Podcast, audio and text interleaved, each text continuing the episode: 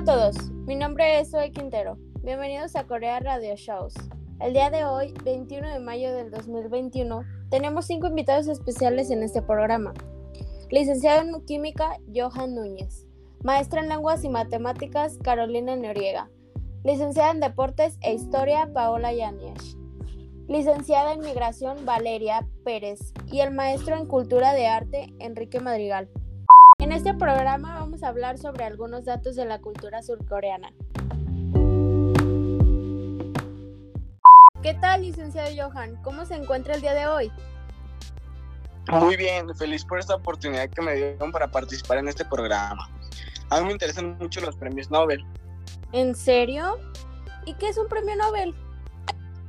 El premio Nobel es un galardón internacional que se otorga cada año para reconocer a personas o instituciones que hayan llevado a cabo investigaciones, descubrimientos o contribuciones notables a la humanidad.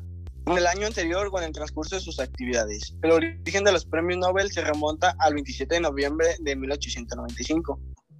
Alfred Nobel firmó su último testamento donando la mayor parte de su fortuna a una serie de premios en física, química, fisiología o medicina, literatura y paz.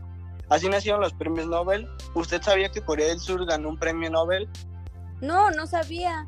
¿Sobre qué, trata este, este premio?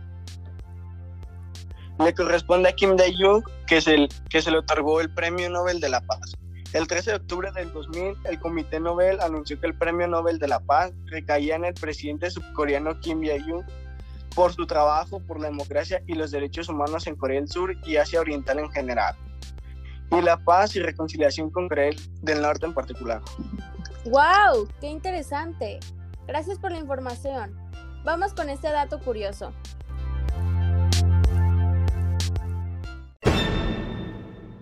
Dato curioso número uno, el 60% de la población mundial vive en Asia. En el continente asiático viven 4.46 mil millones de personas, lo que es más del 60% de la población humana total de la Tierra.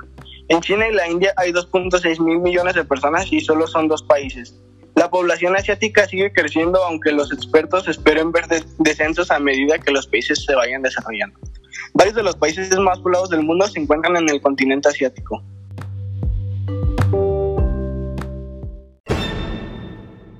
Maestra Carolina, ¿qué nos trae el día de hoy?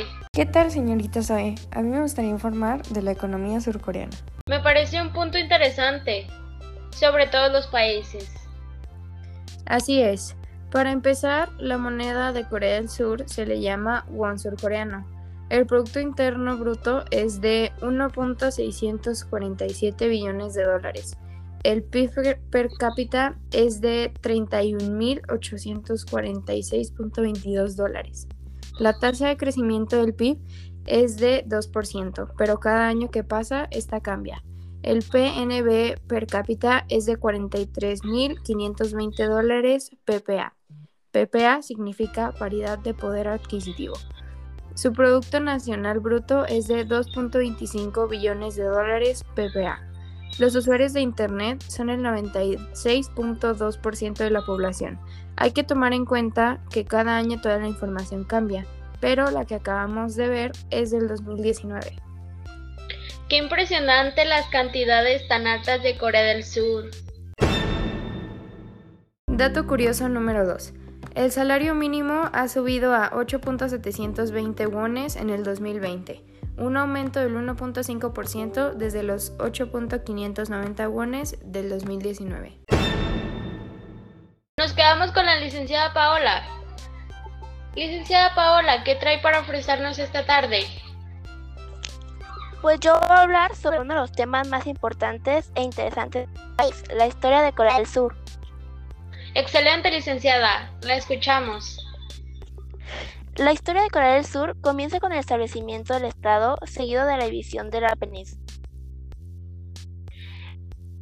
En 1948 se estableció la República de Corea con Syngman Rhee como su primer presidente. El 25 de junio de 1950, fuerzas norcoreanas invadieron Corea del Sur, liderada por Estados Unidos. Una coalición de 16 miembros emprendió la primera colectiva bajo el comando de la ONU.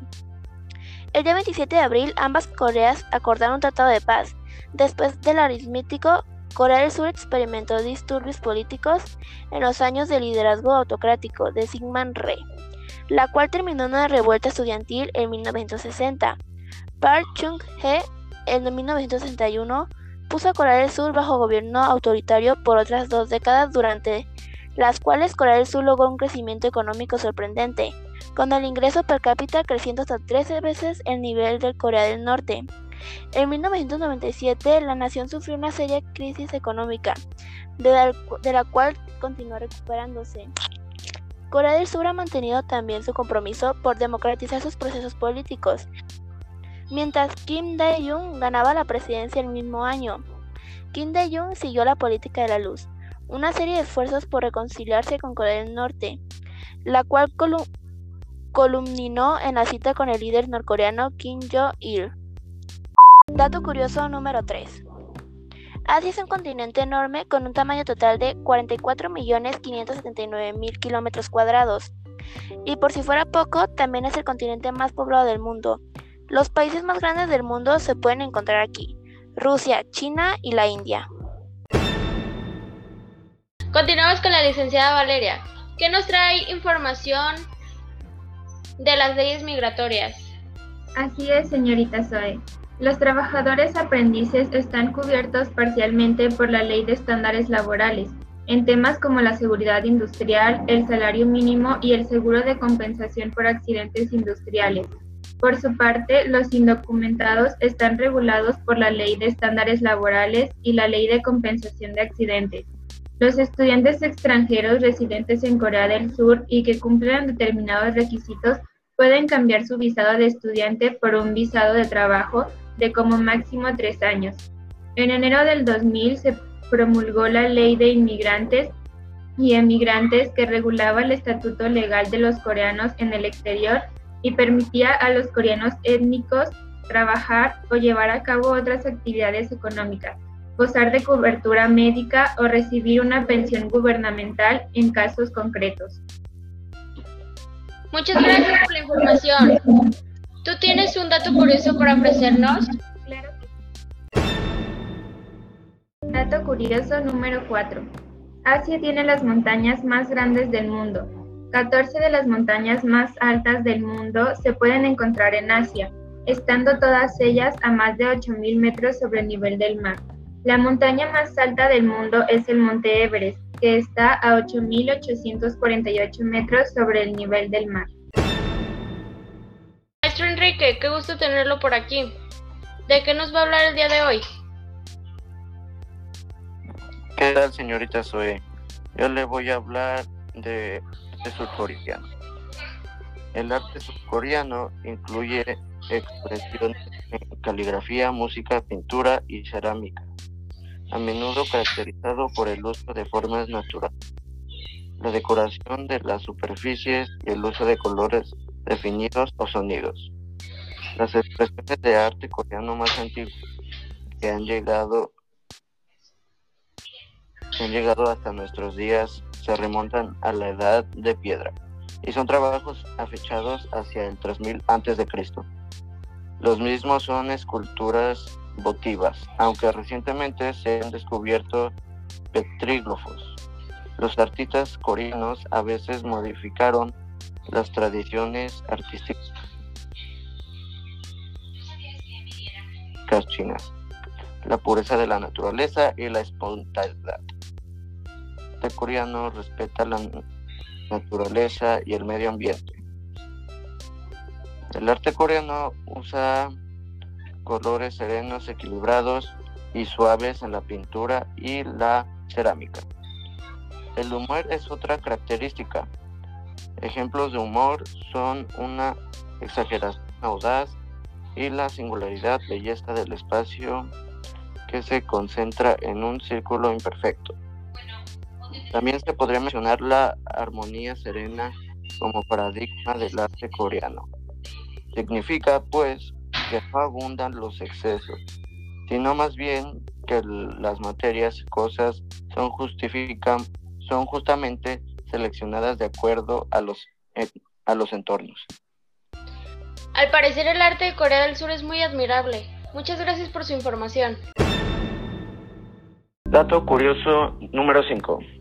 No solo los humanos están prosperando, el continente alberga una gran variedad de animales y plantas. Por ejemplo, el continente asiático puede ver animales, tigres, leopardos de las nieves, orangutanes y muchos animales más, incluyendo algunas de las serpientes más venenosas del mundo. Let's change the dynamic. Dynamic is the radio program. Now we're going to be talking about the influence of the South Korean language of teacher Carolina. Can you tell us about this? Of course. Korean, also known as Hangul, is a national and official language in South Korea and North Korea. The language is very different from Western languages. In the English part, let's say that most Koreans under 40 years old have practiced in English classes as part of their education. Due to poor practice and fear of mispronunciation, many Koreans only know basic English phrases. The Japanese part is that the older generation population in South Korea speaks Japanese. Most Japanese speakers reside in Busan, which is a short trip to the Japanese city of Fukuoka. Oh my god, I love you learning about the language of the world. It's so interesting. Yeah, it is. Now I'm going to tell you a fun fact about South Korea. Fun fact number 6 Korean is difficult to learn. It has a very different word order, an elaborate honorific system that determines the endings of verbs, and a huge variety of nouns and verb endings in general. The good news is that learning the basics is pretty easy. The alphabet is simpler than Chinese. It has no shades, it also has no gender, numerical agreement, or articles, like French or German. ¿A quién le gustan los deportes? Pues vamos al tema de los deportes. Licenciada Paola, ¿cómo se encuentra el día de hoy? Muy bien, gracias. Encantada de participar en este programa con usted y todos mis compañeros. ¿Qué es lo que más le agrada de ser una persona deportista? La verdad es algo que me interesa y me apasiona mucho, entonces me gustaría compartirles más de este hobby. En Corea del Sur, el deporte nacional es el taekwondo creado allí, así como otras artes marciales menos importantes como el hapkido, taekyon o tangsudo. Como deporte más popular entre los surcoreanos encontramos el béisbol, con su liga oficial la KBO, de la cual sale el, equipo campeón que tendrá que competir con el campeón japonés en la Serie de Asia. Su equipo más importante es el Kia Tigers de dio- con 10 campeonatos de liga. En cuanto a su selección, ha logrado el tercer y segundo puesto en mundiales de béisbol de 2006 y 2009, respectivamente, así como la medalla de oro en los Juegos de Pekín de 2008. En cuanto al fútbol, es otro deporte popular donde destacaremos a su selección de fútbol que ha conseguido dos campeonatos de la Copa de un cuarto puesto en el Mundial de Corea y Japón de 2002, donde eliminó a España en cuartos de finales. Qué padre que en Corea del Sur se tomen en cuenta tantos deportes. En su opinión, ¿cuál sería el mejor de estos? Pues yo creo que mi favorito es el taekwondo porque es el que más caracteriza a Corea del Sur en el aspecto de los deportes. Dato curioso número 7. Aunque Corea del Sur y Corea del Norte estén en guerra, al momento de algún torneo deportivo se unen para competir contra otros países. Para concluir este programa informático, recapitulamos que Corea del Sur es un país con mucha variación cultural. Y hay muchos datos interesantes sobre lo que hay en el país. ¿Y ustedes qué opinan? ¿Cuál fue el tema que más les interesó? Yo soy Zoe Quintero y les agradezco por haber escuchado esta emisión de Corea Radio Shows. Tengan un excelente día.